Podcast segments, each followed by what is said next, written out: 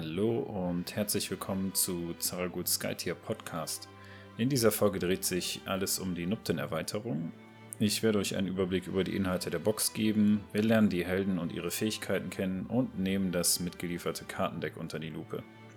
Außerdem beschäftigen wir uns noch mit der neuen Siegbedingungskarte. Viel Spaß!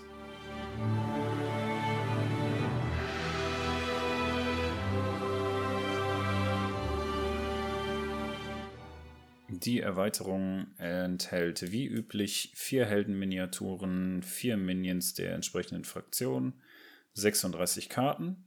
So, davon bilden wieder 32 Karten das äh, vorgefertigte Kartendeck und vier Karten sind die entsprechenden Heldenkarten.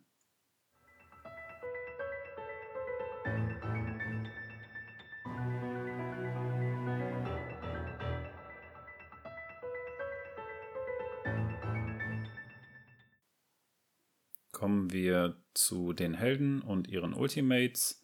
Beginnen würde ich hier mit Ikrit, der Sturmbändigerin. Sie ist die Spezialistin beim Team Nupten, besitzt gelbe und blaue Mana-Runen, hat 2 plus eine Karte Fernkampfschaden, 16 Lebenspunkte und eine Rüstung. Ihre erste Fähigkeit ist der Windschutz. Hierbei nutzt sie eine AOE, also einen Wirkungsbereich, diese erstreckt sich über vier Felder von ihr ausgehend. Ikrits Angriffsaktionen können alle Gegner im Wirkungsbereich treffen, anstatt eines einzigen Ziels. Der Wirkungsbereich muss ihre Illusion treffen. Alle gegnerischen Helden, die Schaden erleiden, werden ein Feld verschoben. So, diese Aktion sehen wir mittlerweile relativ häufig, ist äh, recht aktuell in der Meta, denn sie kann hiermit von innerhalb der Kuppel nach außen hin zwei Minions beseitigen. Daher wird das relativ häufig gespielt. Gute Aktion in der ersten Runde. Dann als zweite Fähigkeit hat sie Herrin der Stürme. Das bezieht sich auf ihre Projektion. Wenn die halt auf dem Spielfeld ist und Nupten-Helden zu der Illusion Sichtlinie haben, dann gelten diese als projizierte Helden und projizierte Helden können nicht durch gegnerische Effekte bewegt werden.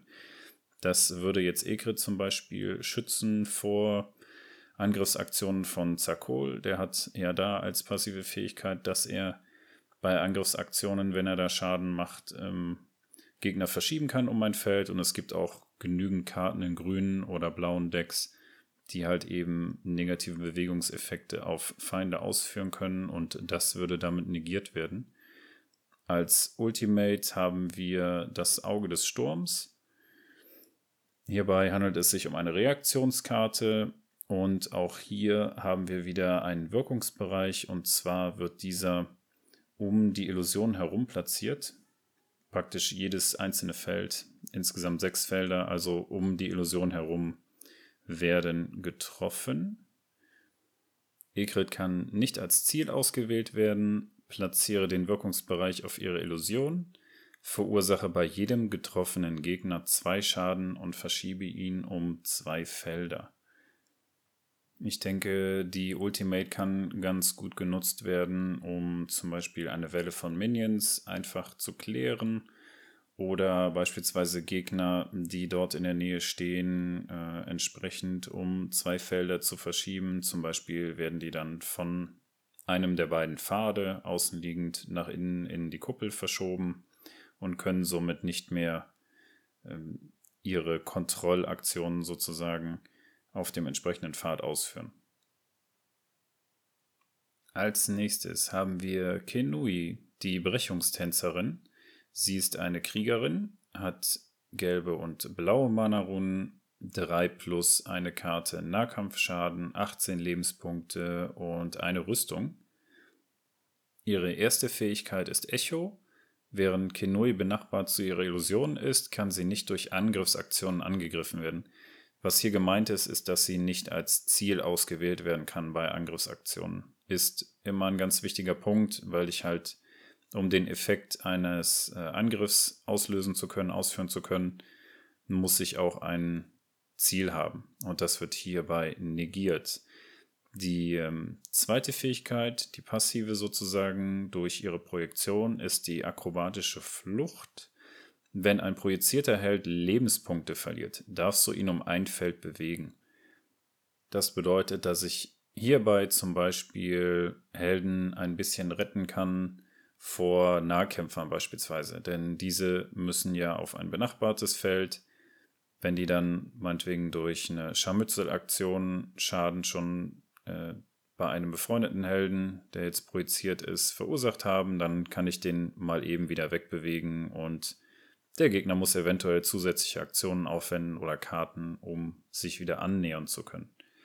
Dann haben wir ihre Ultimate. Das ist eine Aktionskarte, nennt sich Echotanz. Bewege alle eigenen Illusionen um drei Felder. Danach darfst du einen eigenen Helden in Sichtlinie zu seiner Illusion platzieren. Genau. Äh, hierbei müssen wir noch hinzufügen, dass nicht nur ein einziger Held in Sichtlinie zu seiner Illusion platziert wird, sondern jeder Held, der nach Belieben quasi in Sichtlinie zu seiner Illusion platziert werden kann. Hierdurch kann man dann, wenn man jetzt beispielsweise ein reines gelbes Team spielt, durchaus mal ähm, die Aufstellung auf dem Spielfeld deutlich verändern. Dann haben wir Seteru, den Himmelsmeister. Er ist ein Magier, hat gelbe und rote Mana-Runen zur Verfügung, 3 plus eine Karte Fernkampfschaden, 14 Lebenspunkte und 0 Rüstung. Seine erste Fähigkeit ist Meister der Illusionen. Während Seteru eine Sichtlinie zu seiner Illusion hat, verursachen die Effekte seiner Kraftkarten plus 1 Schaden. Die zweite Fähigkeit bezieht sich wieder auf seine Illusion. Herrscher über Skytear Projizierte Helden können Kraftkarten so ausspielen, als ob sie sich im selben Feld wie Seterus Illusion befänden. Also beide Fähigkeiten beziehen sich im Prinzip auf direkte Zusammenhänge mit Seterus Illusion. Zum einen würde er selber einen Schaden äh, hinzuaddieren dürfen bei Kraftkarteneffekten, wenn die irgendwelchen Schaden verursachen. Das ist schon mal sehr interessant, denn er ist ja Magier, das Ganze ist dann also panzerbrechend. Und wenn andere Helden auch Sichtlinie zu Seterus Illusion haben, dann können die sogar vom Standort von dieser Illusion aus Kraftkarten spielen. Äh, führt auch zu sehr spannenden Möglichkeiten. Seine Ultimate ist das letzte Gericht. Es ist eine Aktionskarte. Und auch hier haben wir wieder einen Wirkungsbereich ähnlich wie wir das schon bei Ikrit gesehen haben oder ähm, wie wir das auch bei Senkloch sehen, ist das quasi äh, der große Wirkungsbereich mit insgesamt sieben Feldern Abdeckung. Ja, ein Feld in der Mitte und dann die sechs umliegenden Felder werden abgedeckt. Das letzte Gericht. Platziere den Wirkungsbereich auf ein Feld des Spielfelds. Sichtlinie wird nicht benötigt. Verursache vier Schaden bei jedem getroffenen gegnerischen Helden. So, wenn jetzt äh, Setero Sichtlinie zu seiner Illusion hat, dann sind es natürlich nicht nur vier Schaden, sondern mal eben fünf Schaden bei jedem getroffenen gegnerischen Helden und dieser ist ja natürlich auch Panzerbrechen. Also durchaus mal eine Killermöglichkeit, zum Beispiel für den Double Kill, also hier das doppelte Kopfgeld. Kann man schon mal zwei Helden in einer Aktion rausnehmen. Und last but not least kommen wir zu Shafati, dem Schatten. Er ist ebenfalls ein Magier, hat gelbe und rote Mana-Runen zur Verfügung, 3 plus eine Karte Nahkampfschaden, 18 Lebenspunkte und 0 Rüstung. Seine erste Fähigkeit ist die Zeitüberschneidung. Wenn Shafati eine Scharmützelaktion abschließt, kann er die Position mit seiner Illusion tauschen. Dadurch kann er jetzt beispielsweise sogar äh, von einem Pfad zum anderen wechseln, wenn er eine Scharmützelaktion komplett abgeschlossen hat. Also meinetwegen hat er sich dazu entschlossen, zwei Felder sich zu bewegen, dann noch Schaden auszuteilen. Dann könnte er sagen, ich möchte jetzt die Position tauschen und wenn er vorher die Illusion meinetwegen auf der anderen Seite der Karte im Prinzip positioniert hat, dann spielt es auch keine Rolle, ob das drei Felder oder mehr sind. Ähm, Da wird einfach die Position effektiv getauscht. Also der Marker kommt dahin, wo die Miniatur steht, die Miniatur dahin, wo der Marker war und fertig. Dann die zweite Fähigkeit, die sich auch auf seine Illusion bezieht, ist die intrigante Projektion. Wenn ein projizierter Held eine Scharmützelaktion ausführt, erhältst du Vorhersage 1. Ist schon mal ganz praktisch. Dann kann ich mir nämlich ansehen, was denn für ein Schadensmodifikator mit der nächsten Karte kommen würde. Könnte die dann weglegen, wenn ich die nicht brauche, oder halt eben auf dem Deck oben behalten und die dann entsprechend drehen. So, als äh, letzte Ultimate haben wir hier die Rückblende. Das ist eine Reaktionskarte. Nachdem der letzte Held in dieser Heldenphase erschöpft wurde, darfst du diese Karte ausspielen und Shafatis Status wieder auf bereit setzen. Du darfst ihn dann benachbart zu seiner Illusion platzieren. Jo. Wir haben also die Bedingung, dass erstmal alle Helden genutzt worden sein müssen, komplett in dieser Heldenphase und es würde jetzt im Prinzip direkt in die Minion-Phase gehen, dann habe ich ja noch ein Zeitfenster, äh, in dem ich halt reagieren kann mit dieser Karte und ja, dann wird Shafati einfach mal noch eine komplette ähm, Aktionsphase, also nochmal eine komplette Aktivierung geschenkt. Und ja, mit drei Aktionspunkten, ganz üblich. Und wenn ich möchte, kann ich ihn sogar benachbart zu der Illusion platzieren.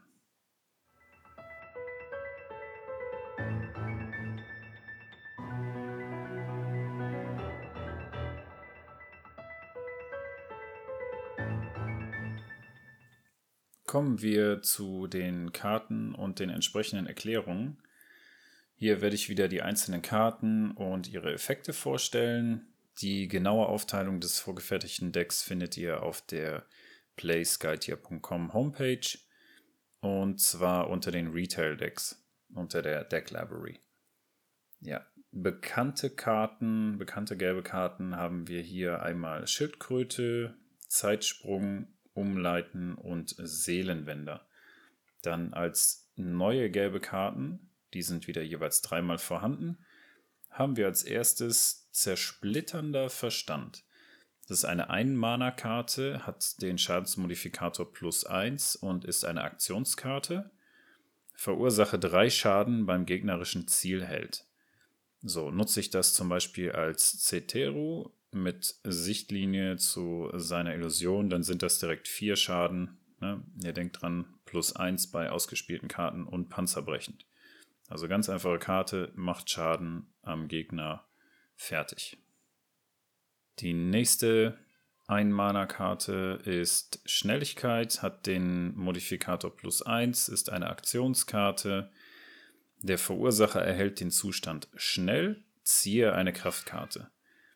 Ja, das Spannende ist hier, dass ich ja quasi zwei Effekte mit einer Karte bekomme. Zum einen äh, bekommt der Held, der die Karte ausspielt, den Zustand schnell und zum anderen darf ich für die Karte, die ich ausgegeben habe, wieder eine neue ziehen. Als Zweier-Mana-Karte haben wir hier Seelentausch. Sie hat den Modifikator minus 1, ist eine Reaktionskarte. Der Verursacher und ein eigenes Ziel, hier ein Held, tauschen die Plätze. Jeder Effekt des Stapels, der einen der Helden betrifft, betrifft nun den jeweils anderen. So, klingt alles ganz kompliziert, aber im Endeffekt werden zwei Heldenminiaturen effektiv halt einfach auf dem Spielfeld getauscht und dementsprechend wird auch das Ziel des Effekts getauscht. Ja, also stellt euch das vor, als hättet ihr quasi einen Effekt auf ein bestimmtes Feld ausgespielt, in dem sich ein Held befindet. So, und jetzt betrifft es aber den anderen Held, der neue Held, der da quasi reingeflutscht ist, reingetauscht wurde. Als Dreier-Mana-Karte haben wir Windstoß. Das ist eine Aktionskarte. Sie hat den Modifikator plus 0 und sie nutzt wieder den Wirkungsbereich mit den vier aneinander grenzenden Feldern. Platziere den Wirkungsbereich auf das Zielfeld innerhalb von drei Feldern. Verursache zwei Schaden bei jedem getroffenen Gegner. Kann, finde ich, ganz gut äh, als, als ähm, Wave Clear nennt man das ja so schön, oder quasi Bereinigen einer Minionwelle genutzt werden und äh, kann natürlich auch genutzt werden, wieder insbesondere von Magiern, die dann panzerbrechenden Schaden ausführen, um dann Gegnern vielleicht noch den letzten Todesstoß zu geben. Wir haben hier natürlich auch wieder neue Karten mit anderen Farben dabei. Als erstes wäre da eine neutrale Karte und zwar Seelenraub. Da sie neutral ist, hat sie auch keine Mana-Kosten. Sie hat den Modifikator plus 2, ist eine Reaktionskarte. Wenn der Verursacher einem Gegner durch den Effekt einer Kraftkarte Schaden verursacht, heilt der Verursacher die gleiche Anzahl Lebenspunkte. Im Prinzip heißt das, wenn ich jetzt eine irgendeine Kraftkarte habe, die Schaden verursacht bei einem Gegner, bekomme ich die gleiche Anzahl an Schaden sozusagen als Lebenspunkte wieder zurück. Gilt aber halt nur für Kraftkarten, ne? also nicht für Angriffsaktionen oder Scharmützelaktionen oder ähnliches. Dann finden wir hier noch eine blaue Karte. Eine Mana kostet sie, hat der Modifikator plus 2, ist eine Reaktionskarte und heißt Zauber. Entferne einen Zustand vom Zielheld. Wenn das Ziel ein gegnerischer Held ist, darf der Verursacher den entfernten Zustand erhalten. So, macht sich schon mal ganz gut, wenn man dem Gegner gewisse Zustände, die für ihn positiv sind und für mich in dem Fall halt ja grundsätzlich negativ wären, wenn ich den einfach klauen kann. Das heißt, ich entferne das vom Gegner und füge das dem Helden der die Karte ausgespielt hat, sozusagen zu. Zu guter Letzt ist noch eine rote Karte dabei, Brennende Narbe, kostet 2 Mana, hat den Modifikator plus 1 und ist eine Reaktionskarte. Wenn der Zielheld das nächste Mal geheilt wird, verursache ihm stattdessen 0 plus eine Karte Schaden. So, da wird jetzt einmalig ein Heilungseffekt bei dem Zielhelden verhindert und im besten Falle sogar in ein bisschen Schaden umgewandelt.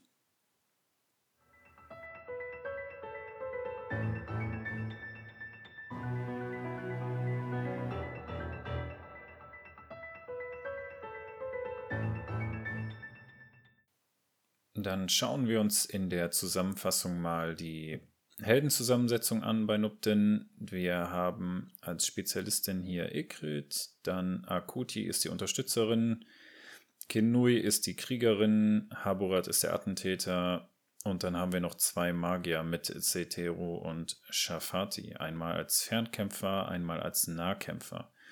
Ja, Nuptens Schwerpunkt liegt, finde ich, in ihrer Vielseitigkeit es gibt reichlich Synergieeffekte, die sie durch ihre Illusionen erzeugen können und ja, sogar die Modifikation von gewissen Karteneffekten ist ihnen möglich. Bei Cetero zum Beispiel ist das ja der Fall, der den Schaden auf Karten modifiziert.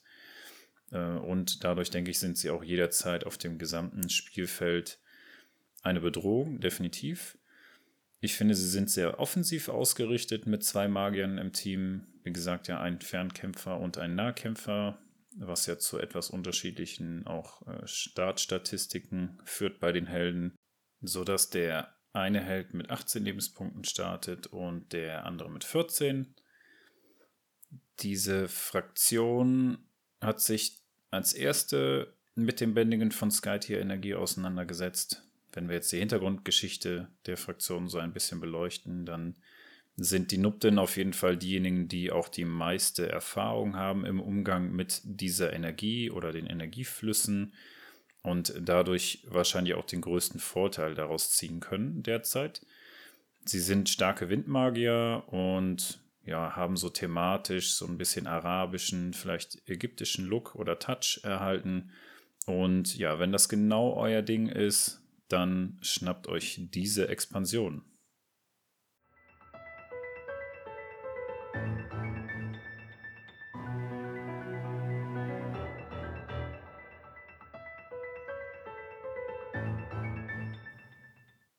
Dann schauen wir uns doch zum Abschluss als Spoiler die neue Siegbedingungskarte an.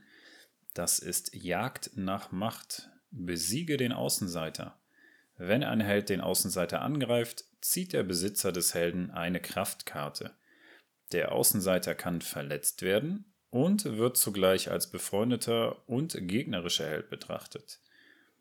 Ja, diese Karte wird ähm, in Zukunft die Karte Belagerung ersetzen. Das hat einfach damit zu tun, dass Belagerung häufig nicht erfüllt werden kann, da sie einfach nachrangig zu anderen Siegbedingungen steht. Wir erinnern uns, bei Belagerung ging es darum, quasi die Türme auf insgesamt vier oder weniger Lebenspunkte äh, herunterzusetzen. Man müsste also zum Beispiel einen der Türme komplett zerstören und bei dem anderen dann noch einen weiteren Lebenspunkt sozusagen reduzieren, um dann auf diese vier zu kommen. Ähm, wie gesagt, ist halt nachrangig. Haben wir jetzt zum Beispiel linker Durchbruch als Siegbedingung und ich besiege natürlich dann den linken Turm. Dann habe ich hier erstmal äh, vorrangig durch linker Durchbruch gewonnen und ja, Belagerung tritt halt häufig leider nicht ein. Dann zum anderen ja, ist erkannt worden, dass derzeit zu viele Siegbedingungen auf Kontrolle des Spielfelds abziehen, abzielen.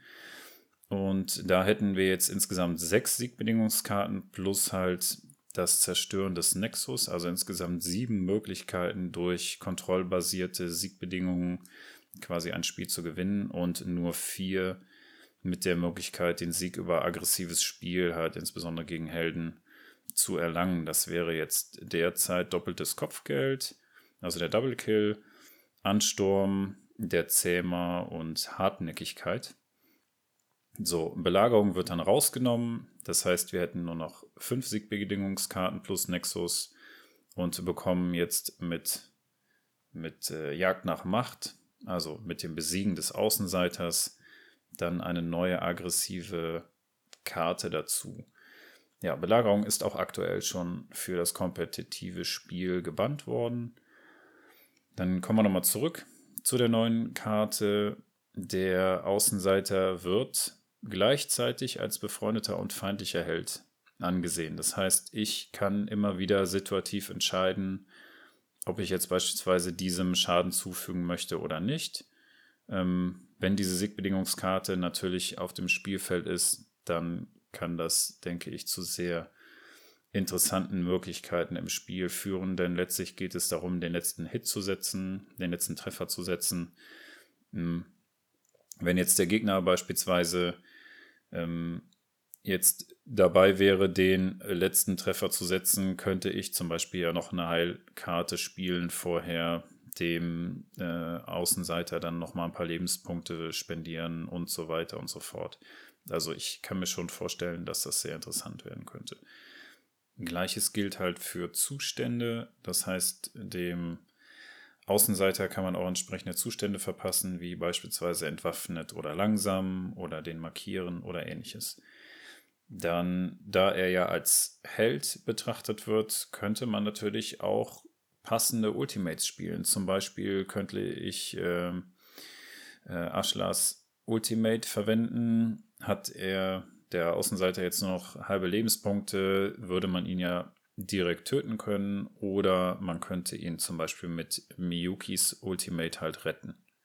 Also ich denke, das wird mit Sicherheit sehr spannend werden.